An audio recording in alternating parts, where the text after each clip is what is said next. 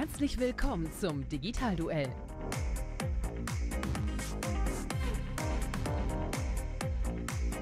Die Pressedebatte zur Digitalisierung.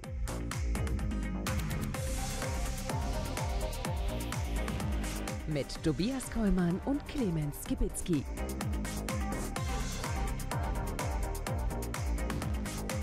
Präsentiert von Cognizant.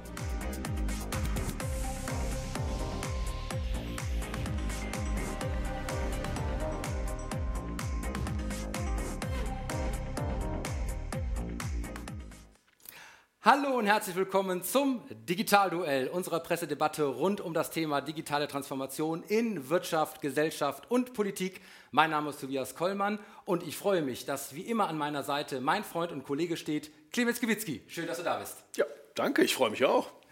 Wir freuen uns vor allen Dingen, heute wieder mit euch gemeinsam durch ein paar spannende Presseschlagzeilen zu gehen, die wir in den Online- und Offline-Medien gefunden haben, um sie hier zu diskutieren und damit den Hintergrund zu beleuchten. Und die Besonderheit an dieser Pressedebatte ist, dass wir die jeweiligen Schlagzeilen eben vorher nicht kennen, die der jeweilige Kollege, aber auch unser Gast mit in die Sendung bringt. Und das ist sozusagen die eine Besonderheit. Und die andere Besonderheit ist, wir sind wieder in einem TV-Studio. Warum das denn eigentlich? Ich glaube, dass wir an der Stelle wieder einmal versuchen, ähm, dieses Thema unseres Podcasts zu erweitern in ein Fernsehformat, weil wir eben dadurch auch die Chance haben, ganz, ganz spannende Gäste von außerhalb dazu zu schalten. Und lieber Clemens, wer ist denn das heute? Ja, unser Podcast-Bus, der ist super bequem, aber bis Berlin wäre es doch weit ge gewesen. Wir haben Vanessa Kahn aus Berlin da. Experte für künstliche Intelligenz und Geschäftsführerin des KI, also Künstliche Intelligenz Bundesverbands und stellt dort, sie stellt dort natürlich den Kontakt zu etablierter Wirtschaft und Politik her. Super spannender Gast. Genau, aber bevor wir so richtig in das Digitalduell einsteigen, kommen wir wie immer am Anfang zu unseren Kurzmeldungen und die starten genau jetzt. Die digitale Presseschau. Ja, und da steige ich ein mit einem Thema, was ich besonders spannend finde, habe ich gefunden in der äh, Online-Zeitschrift E-Tailment am 22.03.22 und sie lautet Modezeitschrift Marie Claire eröffnet Modewebshop. Und das fand ich insofern sehr spannend, weil es gibt einen neuen Trend offensichtlich, nämlich den der kuratierten Webshops und damit das E-Commerce weg von den ganzen Katalogwüsten, die wir an der Stelle beobachten können, hin zu einer Auswahl, die an der Stelle eben themenorientiert und kompetenztechnisch hinterlegt ist. Und da frage ich dich an der Stelle, ist das die Zukunft eigentlich, wo wir hingehen und das Influencer-Thema im Hinblick auf einzelne Produktempfehlungen jetzt ausweiten können, im Hinblick auf eine Gruppe von Produktempfehlungen über einen solchen kuratierten Webshop? Kuratieren werden aber die Experten der Zeitschrift? Genau, das okay. heißt, die, die sozusagen in der Zeitschrift unterwegs sind und dort ja sowieso die Produkte präsentieren, die bringen das jetzt sozusagen auch direkt in den E-Commerce. Okay, wer uns beide anschaut, der weiß natürlich, du hast mehr Ahnung von Mode als ich. Aber ich würde sagen, ja, ich bin gespannt. Also was die natürlich probieren, ist logisch. Ja, also die Etablierten versuchen jetzt in diese Welt des Social Commerce, also da, wo Menschen untereinander über Empfehlungen auch verkaufen, reinzukommen und ihre Stellung von vorher dort äh, zu behaupten. Ob der Zug nicht ein bisschen spät ist äh, oder schon abgefahren ist, das würde ich jetzt mal in den Raum stellen. Ja? Weil natürlich was macht die Influencer, die ganzen Creator da aus? Also wenn ich mich zum Thema Mode interessiere, dann haben die ja die größere, diese authentische Wirkung und die könnten ja quasi meine beste Freundin oder Kumpel sein und da glaube ich dann eher an die Tipps. Deswegen weiß man nicht, ob das Expertentum der alten Welt auch gut übertragen werden kann in die neue. Ich aber glaube, Sie müssen es probieren. Ja, aber ich glaube an der Stelle, dass wir hier wirklich das Thema ähm, Glaubwürdigkeit, Beratung und Vertrauen in solche Empfehlungen an der Stelle aus dem Content ableiten können, der eben hier auch äh, dann von dieser Modezeitschrift kreiert wird. Und vielleicht hat das an der Stelle ja auch einen neuen Impact und wir werden sehen, wie das an der Stelle sich verhalten wird. Ja, klar, aber dafür muss ich natürlich sagen, muss ich ja glauben, dass das diejenigen, die die Zeitschrift gemacht haben, auch kein finanzielles Interesse haben und eine Glaubwürdigkeit haben dabei. Also mm, muss man sehen. Ne? Das werden wir uns anschauen. Äh, die nächste Kurzmeldung, die ich mitgebracht habe, ist aus der T3N vom 24.03.2022. Spotify bringt jetzt Live-Audio in die App. Und wir haben uns an der Stelle schon sehr häufig über das Clubhouse-Thema unterhalten ja. und die Plattform, inwieweit man eben Audio-Talks hier an der Stelle organisiert, dann eben auch mit der Einbindung der Zuhörer etc. pp. dann gestalten kann. Und der Klon für Spotify heißt Green Room. Und der ist bis jetzt auf einer separaten Plattform gelaufen, aber im zweiten Quartal soll das Ganze in die eigentliche Spotify-App integriert werden, um damit eben auch die Reichweite nochmal maximal zu erhöhen. Die Idee dahinter ist, dass auch die Künstler mit ihren Fans in einen direkten Talk gehen können, um dann direkt bei ihnen im Profil oder zu den jeweiligen Musik Musiktiteln dann die Konversation auch zu eröffnen. Ah, okay. Ja, die Logik stimmt natürlich. Ne? Also klar, geh dorthin, wo die Nutzer sind, äh, anstatt als separater Ort. Der Logik stimmt. Wir haben aber natürlich alle gesehen letztes Jahr durch den Clubhouse äh, diesen, diesen Hype. Alle wollten da rein. Jeder wusste, das Thema Audio muss irgendwie, also kommt an. Aber der Hype in Clubhouse selber war natürlich schnell wieder vorbei. Jetzt LinkedIn geht ja auch dahin, sagt für Business machen wir das auch eben in Audioformat, Facebook hat auch was, Twitter auch. Das heißt, alle probieren jetzt da dieses Thema Audio zu nehmen und da bei Spotify könnte es natürlich eher richtig sein, weil das Thema Musik dann ist. Und wenn ich sage, ich möchte meinen, nah, möchte meinen Stars nah sein, dann Thema Musik kann funktionieren, die müssen aber dann eben auch da sein. Ne? Tatsächlich äh, gab es ja viele Klone, die an der Stelle versucht haben, Clubhouse zu imitieren. Egal, ob das an der Stelle ähm, Spotify jetzt gemacht hat mit Green Room, aber auch Twitter hat das gemacht, Facebook ja, ja. hat das gemacht, LinkedIn hat das gemacht. So richtig Durchbruch kann ich nirgendwo bislang erkennen.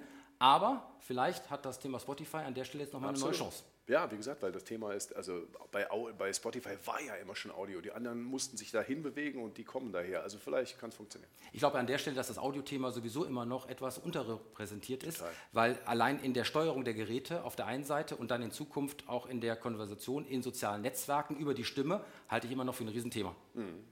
Ja, ich meine, wir haben es bei Clubhouse ja gesehen. Ja. Wir haben ja selber gesagt, wir, die oft auf Bühnen stehen, bei Panel-Talks sind und so weiter, gesagt haben, Mensch, mal, da unten ist gerade jemand im Publikum, der hat doch viel mehr Ahnung zum Thema als die anderen drei, die gerade sitzen oder ich auf dem Panel. Komm doch eben dazu. Das war ja das Tolle, diese Einfachheit und dann einbinden damit mit den Leuten, die ganz schnell verfügbar sind zu einem Thema. Ja. Also das Thema wird, wird weiter da sein. Ob es funktionieren wird oder nicht, wir werden das weiter beobachten und äh, damit sind wir auch schon am Ende von unseren Kurzmeldungen. Und jetzt wollen wir so richtig in das Digitalduell einsteigen mit der Runde 1. Ringfrei für Runde 1.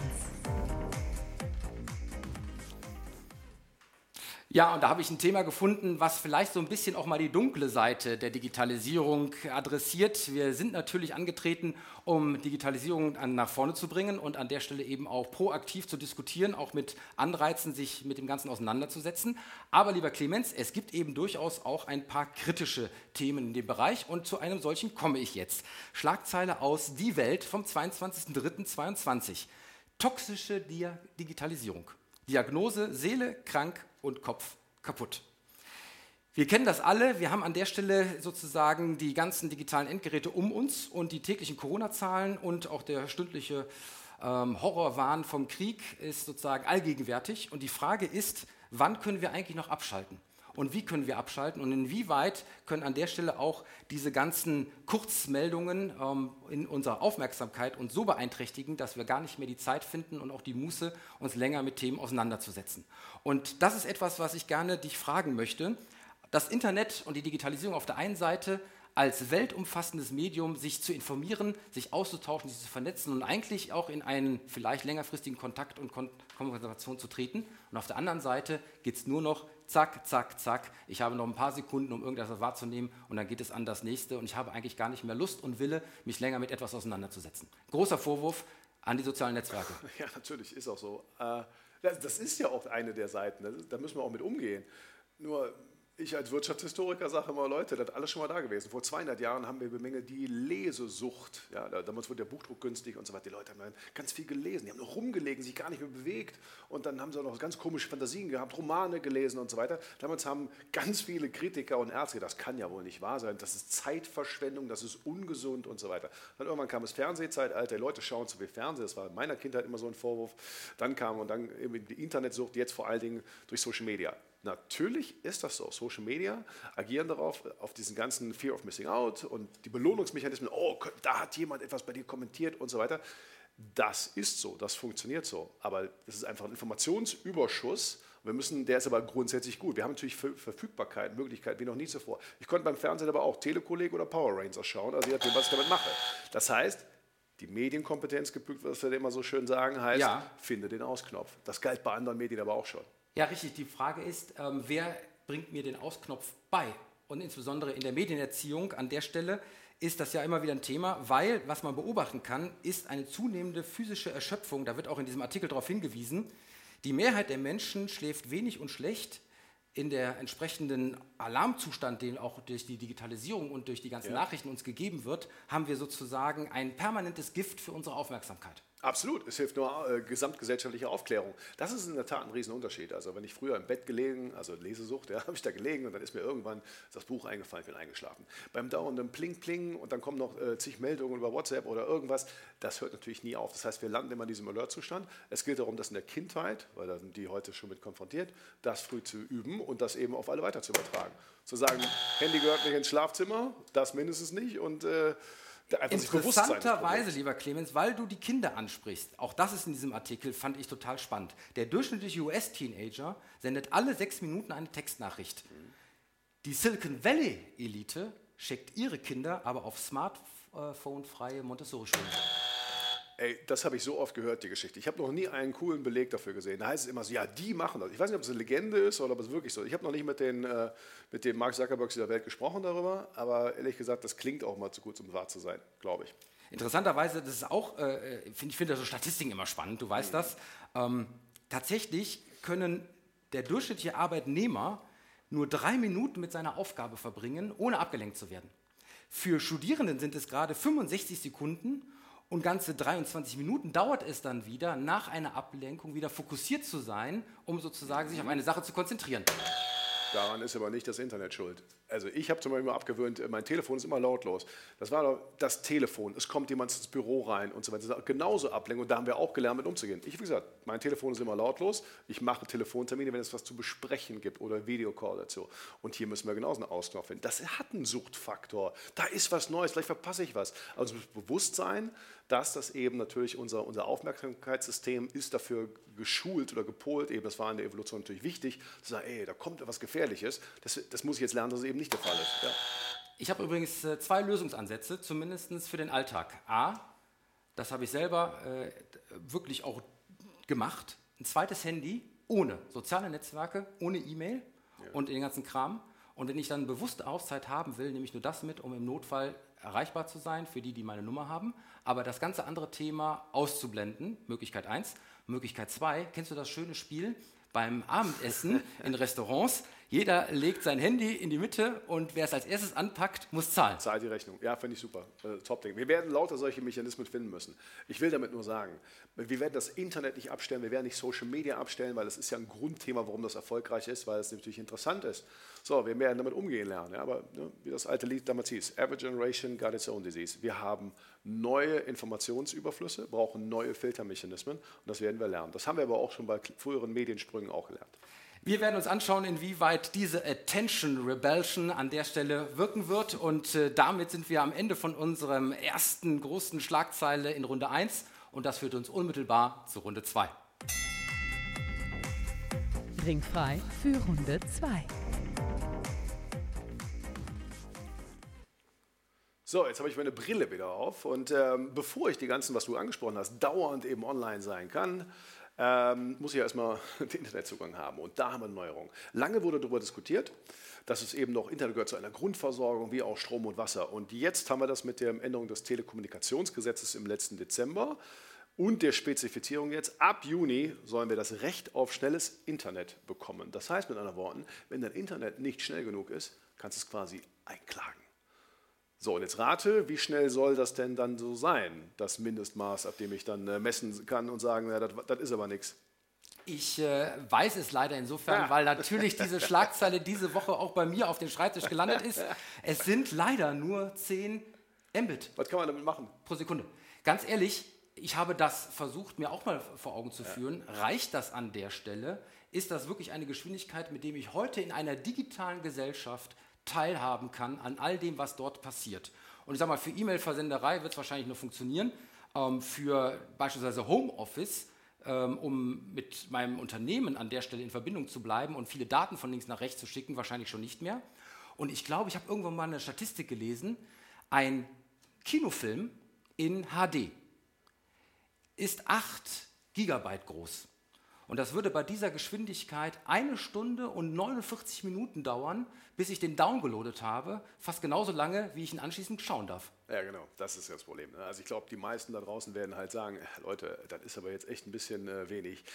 Okay, man muss ja fairerweise sagen, Grundversorgung heißt, äh, das ist das absolute Mindestmaß. Und in der Tat, E-Mail kann ich machen, ich kann vielleicht auch ein bisschen streamen.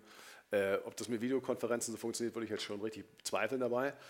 Ähm, aber es ist ja vielleicht ein Anfang. Also was die Bundesnetzagentur sagt, ist, okay, das wird sich steigern. Ja, und in den Städten werden die Leute darüber lachen, aber irgendwo auf dem Land wird das schon äh, okay sein, dass das Mindestmaß an Teilhabe. Und so wie beim Mindestlohn zum Beispiel sagen die, heute haben einige mehr, aber das ist das Mindestmaß. Und äh, das wird sich eben, je höher der Standard wird, desto mehr wird es angepasst werden. Ich frage mich ja, wenn ich dann tatsächlich dieses Recht auf diesen Internetanschluss habe, weil ich keine Breitbandversorgung habe, wie klage ich das ein?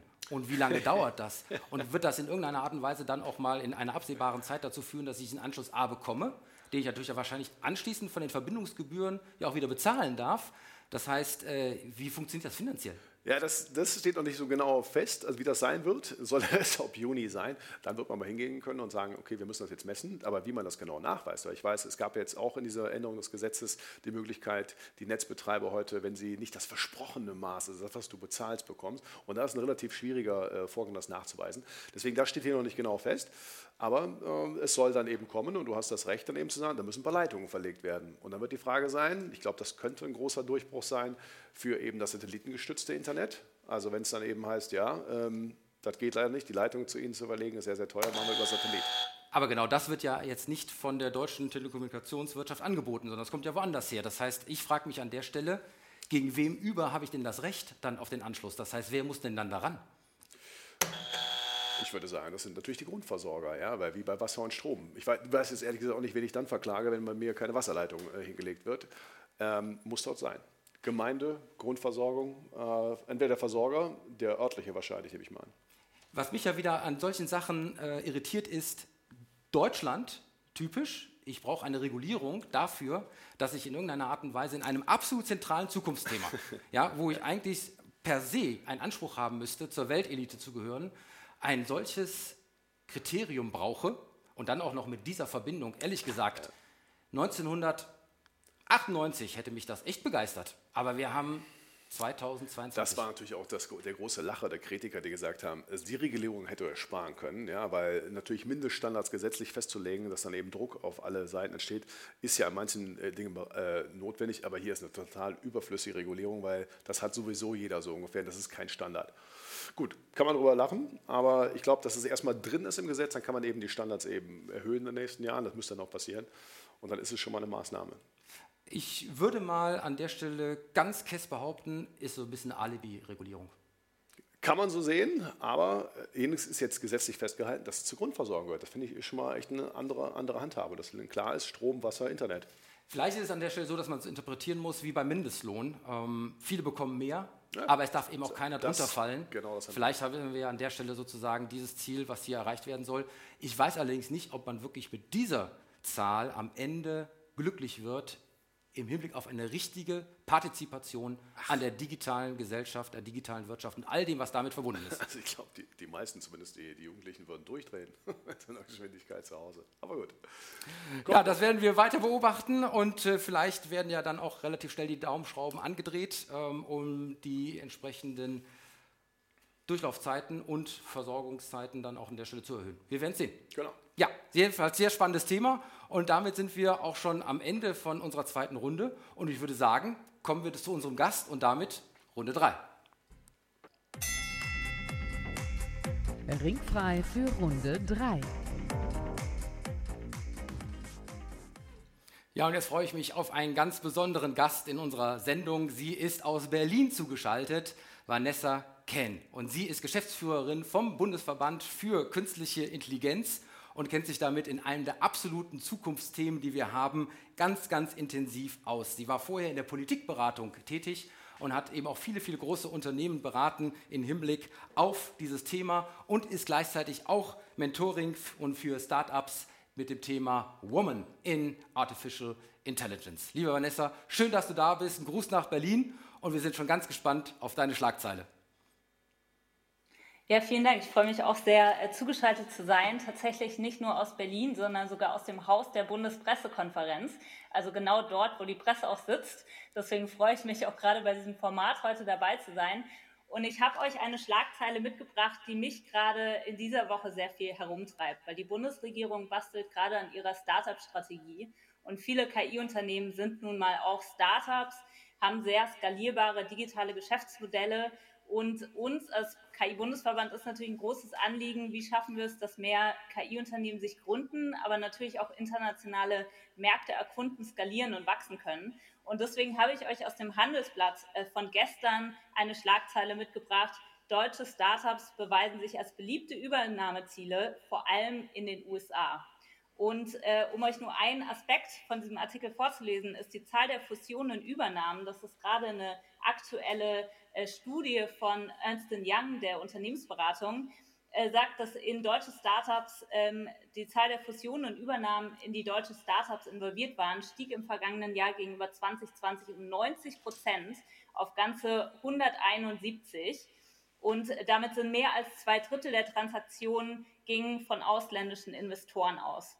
Und warum die Schlagzeile, nur um euch das kurz zu erläutern, und dann bin ich sehr gespannt, was ihr davon haltet, wir sehen halt wirklich, dass deutsche Startups, aber natürlich auch KI-Unternehmen auf einer internationalen Bühne jetzt echt an Beachtung gefunden haben. Und das freut mich natürlich total. Aber gleichzeitig schlägt mein europäisches Herz natürlich auch dafür, dass wir es schaffen, hier in Deutschland und hier in der EU auch Möglichkeiten zu schaffen, wie hier auch Übernahmen zustande kommen. Und das sehen wir leider noch viel zu wenig. Also sehr viele KMUs und auch gerade Konzerne tun sich mit dem Thema KI noch sehr, sehr schwer.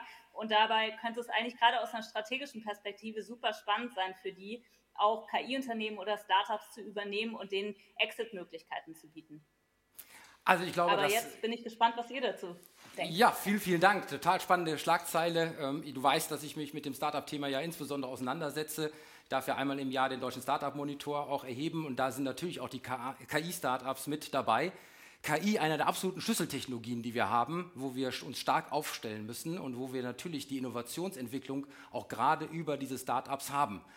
Erstens, wichtig dabei ist, es sollte auch wirklich KI sein und es sozusagen nicht nur gelabelt sein im Hinblick auf, damit kriege ich äh, das nächste Risikokapital. Punkt eins, was da an meiner Stelle immer sehr wichtig ist. Und das zweite ist, deutlich machen, inwieweit diese KI-Entwicklung, die dann tatsächlich stattfindet, auch dem entsprechenden Markt und auch den äh, Corporates, die dann vielleicht als Partner zur Verfügung stehen, dann auch wirklich helfen kann. Denn die haben ja meistens noch den Zugang zu den Märkten und auch das Problem, mit den großen Datenmengen entsprechend umzugehen. Und KI kann dabei helfen, das entsprechend auszuwerten. Und dann haben wir an der Stelle natürlich auch in der Gesamtweltbetrachtung die größten ähm, Investoren bzw. Geldgeber für Entwicklung im KI-Bereich. Das sind die wieder mal die klassischen Plattformen, habe ich mal irgendwo gelesen, die Amazons, die äh, Facebooks und die Apples. Und äh, wenn dann auch noch in KI-Startups weltweit investiert wird, um dann am, hoffentlich nicht am Ende die wiederum nur einzuverleiben, was ja auch an der Stelle attraktiv ist, wiederum für die Startups, die Gründer und die Investoren, aber nicht für unsere Gesamtwirtschaft, dann ist die Frage, ob wir dadurch nicht wiederum mal in diesem wichtigen Themenfeld den Anschluss verlieren. Wie siehst du das? Ja, also absolut, Tobias, da kann ich dir nur zustimmen. Also ich glaube, es gibt viele Felder, an denen es hakt. Kommunikation ist sicherlich eines davon, hattest du ja angesprochen. Also ich glaube, viele Kundinnen und Kunden und ähm, Unternehmen im KI-Bereich sind nun mal sehr B2B getrieben. Das heißt, die wollen der etablierten Wirtschaft durch die digitale Transformation helfen und wenden sich insbesondere an Unternehmen als ihre Kundinnen und Kunden. Und denen fällt es oft noch sehr, sehr schwer zu begreifen, was ist KI überhaupt. Und da müssen die vor allem mit klaren Anwendungsbeispielen und Use Cases daran gehen, also dass verständlich wird, was ist KI überhaupt und wie kann es auch den Unternehmen helfen. Also ich glaube, das Kommunikationsproblem, was du auch angesprochen hast, ist wirklich ein ganz entscheidendes. Gleichzeitig sehe ich auch im Investmentbereich, weil viele sind Risikokapital getrieben, ähm, dass wir tatsächlich immer noch sehr viel Anschubkapital verfügbar haben in Deutschland. Also viele nutzen zum Beispiel das Exist-Stipendium, was ihr sicherlich an der Uni auch ausgebt, als Gründungsstipendium. Das nützt vielen Studierenden auch, ihr Startup zu gründen, ganz am Start. Äh, aber dann, wenn es ums Wachstumskapital geht, um die großen Summen, dann wird es in Europa ziemlich mau. Und das ist sehr schade, weil wir sehen natürlich mit staatlich, also mit Steuermitteln auch die, äh, die, die Früchte, die wir aber dann später gar nicht wirklich ernten, sondern durch Übernahmen aus dem Ausland, durch Investitionen aus dem Ausland äh, tatsächlich eigentlich dieses ganze äh, ja, Human Capital, Brain Capital abgeht dann letztlich in andere Länder. Und ähm, das ist wirklich schade. So, Vanessa, jetzt hast du gerade eine Sache angesprochen, ja. die ich aus meinem Beratungsalter genauso kenne. Ja, ich stehe vor denen und sage, ja, ey, mit Daten und Künstliche Intelligenz schneller bessere Entscheidungen treffen können und, und, und. Die gucken mich an, ja, was ist denn das überhaupt? Und jetzt haben wir dich da als Expertin. Hast du vielleicht eine hilfreiche, total einfache, für jeden verständliche Definition, die ich auch zum Beispiel jedem erzählen kann? Was ist KI? Ja, genau das ist nämlich schwierig. Es gibt keine eine Definition. Wie bei also menschlicher Intelligenz, glaube ich. Ne? Als, Genau, als die, als die Automatisierung menschlicher Intelligenz, also von, von Intelligenz und dementsprechend intelligenten Verhaltens übersetzt in wirklich äh, maschinelle Sprache. Aber ich glaube, genau deswegen müssen wir halt an Anwendungsbeispielen anfangen äh, und uns anschauen, was kann KI überhaupt? Also von der Technologie der Gesichtserkennung, die an vielen Bereichen angewandt wird, zu der Technologie auch Computer Vision, also von oder von Natural Language Processing, Sprachverarbeitung. Das sind alles Technologien, die unter diesen Bereich der KI fallen. Und es ist viel, viel leichter, wenn wir uns wirklich Anwendungsbeispiele anschauen. Und da müssen wir, glaube ich, wirklich Anwendungsbeispiel für Anwendungsbeispiel und auch Branche für Branche durchgehen, um das den KMUs deutlicher zu machen. Ja, Vanessa, da habe ich vielleicht direkt ein konkretes Beispiel, denn wir haben natürlich auch eine Gegenschlagzeile für dich mitgebracht. Und die kommt aus dem Handelsblatt vom 22.03.22 und sie heißt Die KI-Backstube. Und das ist wirklich ein schöner Artikel, denn er beschreibt den konkreten Einsatzort für eine KI-Technologie und vielleicht nicht unbedingt auf etwas, was man sofort kommt. Es ist nämlich die Bäckereikette Ruch. Und die setzt KI ein, um zu prognostizieren, wie viele Brötchen und wie viele Torten am jeweils folgenden Tag denn nachgefragt und verkauft werden können. Und das Thema ist an der Stelle Lebensmittelverschwendung auf der einen Seite, nämlich es bleibt sehr, sehr viel liegen, das möchte man reduzieren. Auf der anderen Seite möchte man auch immer lieferfähig sein für das, was an der Stelle am nächsten Tag kommt. Und diese KI rechnet sozusagen mit Hilfe dann von Daten und Prognosen aus, nimmt auch externe Daten mit dazu, Wetter und all das, was man an der Stelle so gerne dann auch versucht mit hineinzunehmen und tatsächlich ist die Trefferquote erstaunlich hoch. Und ich frage dich jetzt an der Stelle, ist das nicht so ein schönes Beispiel, was man nicht viel mehr auch ins Schaufenster stellen muss, um KI transportabler zu machen, auch im Hinblick auf den Mittelstand, das einzusetzen? Weil ich sage mal, nur Algorithmen zu erklären, ist ja das eine, aber was dabei herauskommt und den Leuten im Arbeitsalltag wirklich helfen kann, das ist doch vielleicht der viel größere Hebel. Absolut, genau. Und ich glaube, solche Beispiele braucht es auch für die Konkurrenz, weil tatsächlich ist sehr erstaunlich, dass KMUs äh, sind gar nicht so zugänglich, wenn jetzt ein KI-Unternehmen auf sie zukommt und sagt, hier ist mein Use Case, ich kann euch dabei helfen, dann ist das erstmal schön und gut, aber man ist dann erstmal recht skeptisch. Und was halt viel schöner ist, ist so ein Anwendungsbeispiel, wie du es gerade genannt hast, Tobias, wo es darum geht, halt wirklich einfach bei einer Bäckerei klarzumachen, hey, das ist alles möglich. Und da werden die anderen Bäckereien dann viel hellhöriger und sagen, hey, das probieren wir doch auch mal für uns und schauen uns an, wie, äh, wie wir das auch selbst für uns nutzen können. Äh, ein ganz wichtiger Punkt für die meisten Unternehmen ist tatsächlich die Frage von Return on Investment. Also was bekomme ich raus, wenn ich Summe X reingebe? Weil klar, ein KI-Projekt kostet und kostet auch nicht unbedingt wenig. Und oft geht es halt erstmal auch darum zu schauen, sind die Daten überhaupt verfügbar. Man kann sich das oft auch wirklich noch so, Daten, so, so vorstellen, dass die Daten noch in Aktenordnern äh, liegen und erstmal digitalisiert sortiert werden müssen, bevor es mit dem KI-Projekt überhaupt losgehen kann. Und dementsprechend sind natürlich KI-Projekte oft mit vielen Fragezeichen versehen. Wird es überhaupt klappen? Werden wir die Datenmengen auch zusammenbekommen? Und gerade so Beispielfälle aus anderen Branchen oder aus anderen Konkurrenzwettbewerbsfeldern sind total, ähm, total nützlich, um zu schauen, was ist überhaupt möglich für uns als Unternehmen. Interessanterweise steht in diesem Artikel auch eine statistische Zahl, wie viele Unternehmen heutzutage KI überhaupt erst einsetzen. Lieber Clemens, gib mal einen Tipp ab. Oh Gott, ganz, ja. ganz wenige. Ja, sag mal, wie viel Prozent? Ach, drei. Drei. Vanessa, was glaubst du? Du müsstest eigentlich sogar wahrscheinlich sogar wissen. Ja, ich, ich kenne vielleicht die Umfrage zumindest. Es sind sechs oder sieben, glaube ja, ich. Ja, tatsächlich, es sind nur sechs Prozent. Und es wird gleichzeitig in dem Artikel gesagt, eigentlich hätten wir kein Erkenntnisproblem, sondern nur ein Umsetzungsproblem.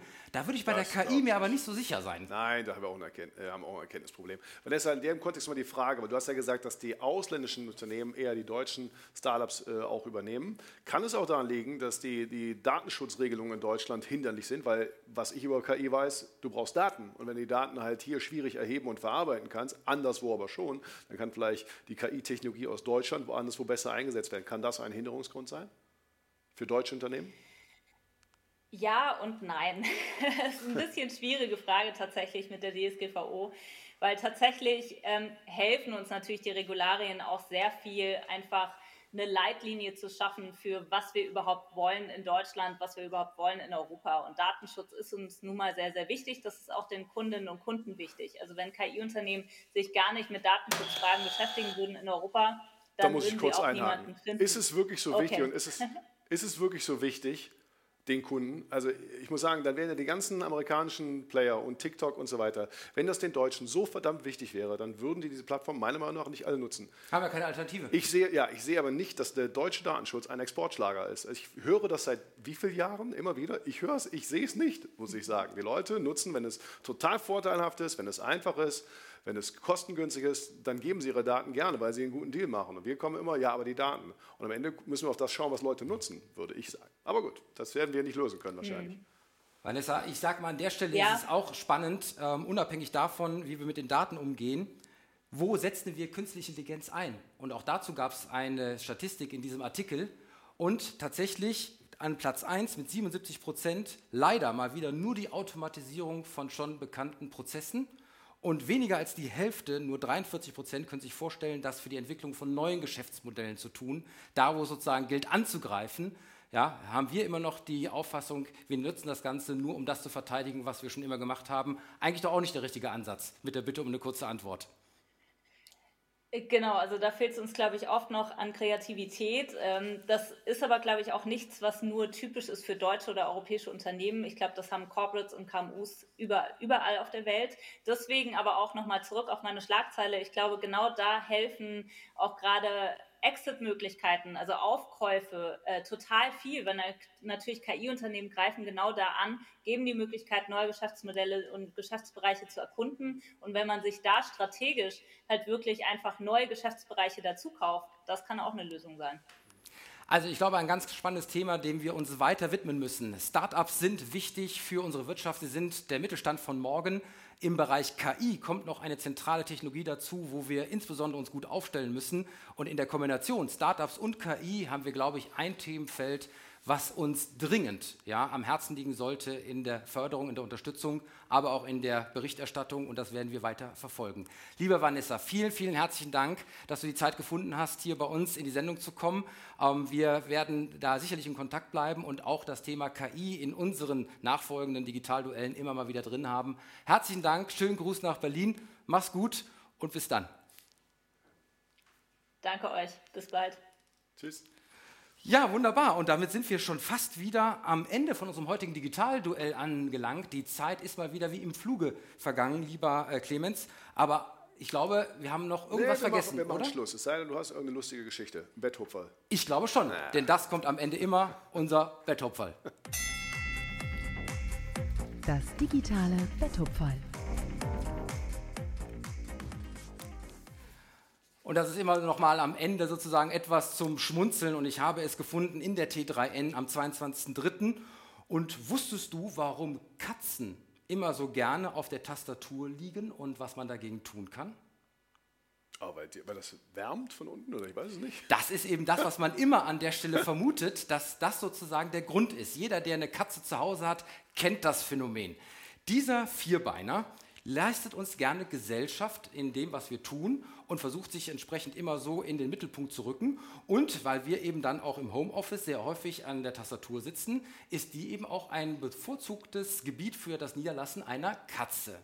Tatsächlich steckt da aber viel mehr dahinter.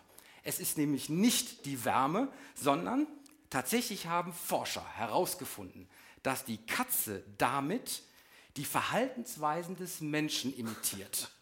Und das ganz bewusst. Und das ist höchst selten im Tierreich. Da geben es nur ein paar Exemplare, nämlich die Orcas, die Affen, die Elefanten, die Delfine und die Elstern. Und jetzt kommt die Katze dazu über dieses beobachtete Phänomen mit der Computertastatur, dass die sich dort niederlassen, weil man eben dort offensichtlich das, was der Mensch tut, gerne imitieren möchte. Und weil das an der Stelle jetzt herausgefunden wurde, gibt es auch eine simple Möglichkeit, das abzustellen. Nämlich, Äh, nicht tippen. Nein, eine eigene Tastatur für die Katze.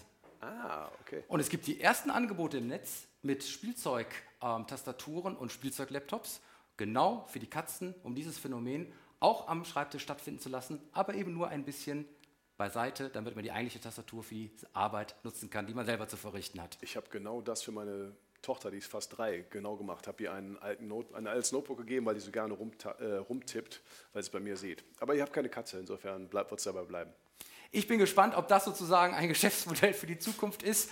Und äh, damit sind wir am Ende unserer Sendung angelangt. Und die wäre natürlich nicht möglich ohne die Unterstützung, die wir hier gerade für unser TV-Special genießen dürfen. Das ist an erster Stelle Welcome, die Gesellschaft für Eventmarketing und Kommunikation im Gut Neu-Hemmerich in Köln. Das ist die liebe Shirin de Bruyne, unsere Stimme für das Intro und das Outro und überhaupt die Präsentation des Digitalduells insgesamt. Und wir bedanken uns natürlich bei unserem Sponsor Cognizant Deutschland, Ihr Partner für die digitale Transformation. Und wir bedanken uns natürlich nochmal herzlich bei unserem Gast Vanessa Ken vom Bundesverband für künstliche Intelligenz. Und lieber Clemens, wer uns jetzt sozusagen kennengelernt hat oder uns schon länger kennt, wo findet man uns denn überhaupt, um uns zu folgen oder ein Like zu hinterlassen? Immer sonntags, würde ich sagen, sonntags, immer auf YouTube, wer uns sehen möchte, entweder hier im schönen Studio oder in unserem Podcastbus oder bei den Gästen jeweils zu Hause oder in deren Büro. Wer uns so hören will, auf allen gängigen äh, Podcast-Plattformen, also Spotify, Deezer und so weiter, haben sie alle. Genau, und im Hinblick auf unser TV-Format haben wir natürlich insbesondere Interesse über euer Feedback. Nutzt das Kontaktformular auf unserer Webseite www.digitalduell.de, um uns ein Feedback zu geben, wie ihr dieses TV-Special empfunden habt. Und damit bleibt mir eigentlich nichts mehr anderes übrig, als mich bei allen zu bedanken und die Sendung zu beschließen, wie ich es immer tue, mit macht es gut, macht es digital und bleibt gesund. Dankeschön.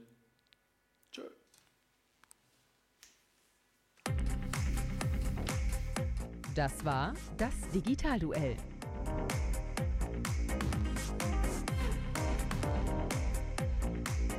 Die Pressedebatte zur Digitalisierung.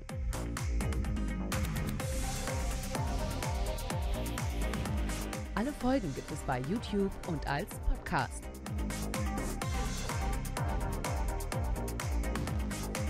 Präsentiert von Cognizant. Besuchen Sie uns auch im Internet unter digitalduell.de.